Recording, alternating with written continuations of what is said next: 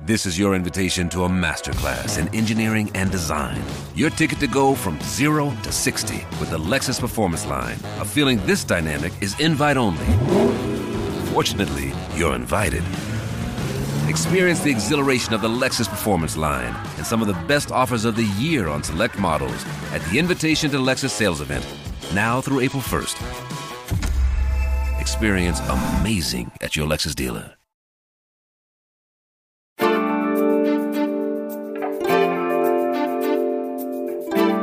Hamburg News, der tägliche Podcast des Hamburger Abendblatts.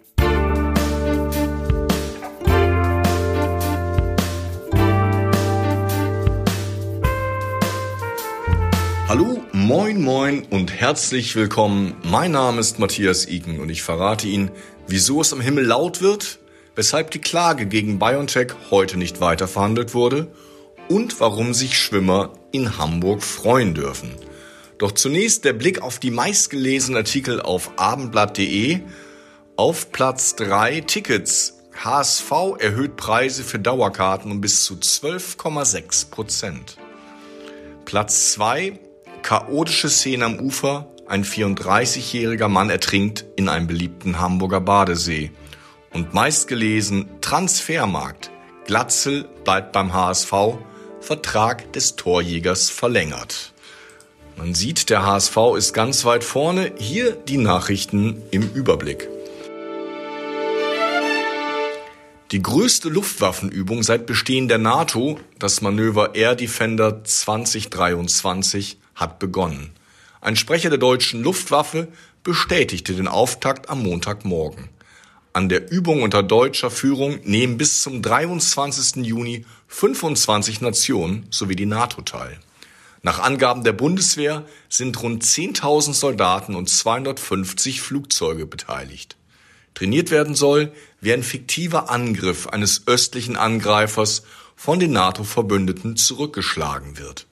Die erste Idee für das Manöver ist der Luftwaffe zufolge schon 2018 entstanden, also noch vor Russlands Angriffskrieg auf die Ukraine.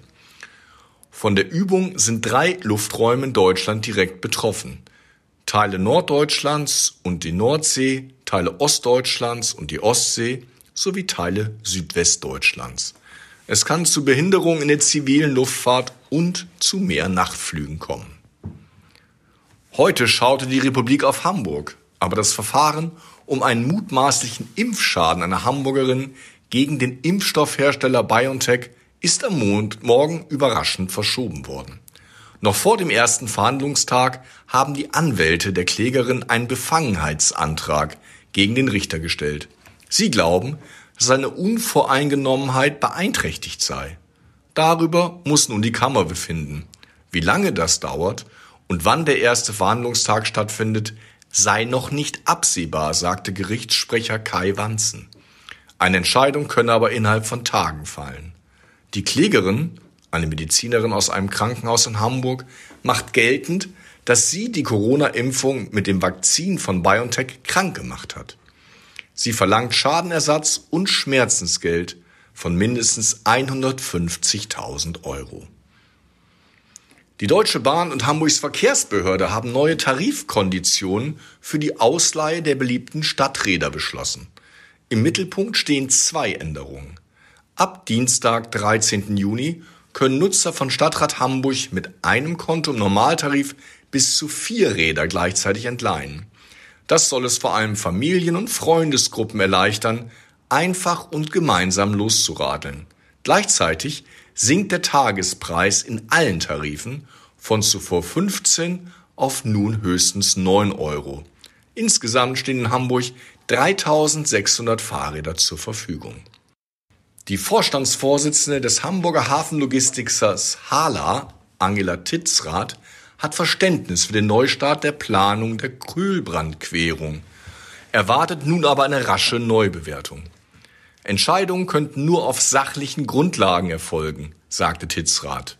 Sie könne nachvollziehen, dass Wirtschaftssenatorin Melanie Leonhardt den bereits geplanten Bau eines Tunnels wegen zunächst nicht bekannter Bodenbeschaffenheiten wieder in Frage stelle.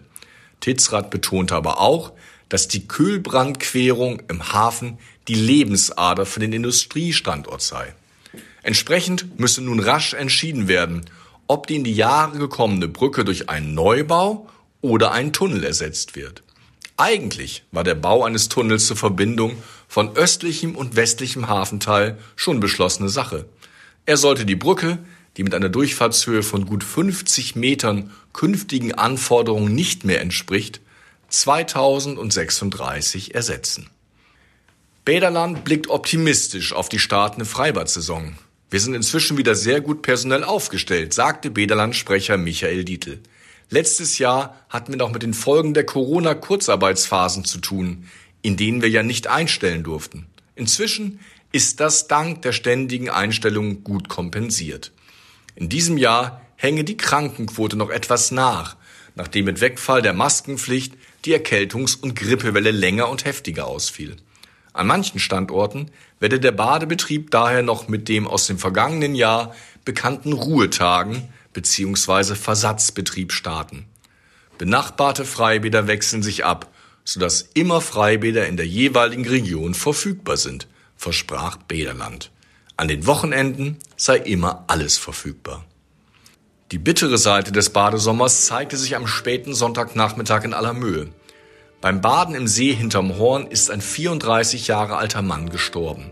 Taucher der Feuerwehr konnten den leblosen Mann nach Angaben der Polizei aus drei Metern Tiefe bergen. Die Reanimation blieb ohne Erfolg. Seine Ehefrau hatte die Feuerwehr alarmiert, nachdem der Mann ins Wasser gegangen und nicht mehr aufgetaucht war. Wieso der 34-Jährige untergegangen ist, ist noch unklar. Er hatte das Schwimmen erst im vergangenen Jahr erlernt. Während des Rettungseinsatzes spielten sich am Ufer chaotische Szenen ab. Zunächst musste die mit einem Großaufgebot angerückte Polizei den Strand räumen. Auf dem Weg hinaus gerieten dann zwei Frauen mit anderen Badegästen so heftig in Streit, dass es zu Handgreiflichkeiten kam. Das waren die Nachrichten des Tages.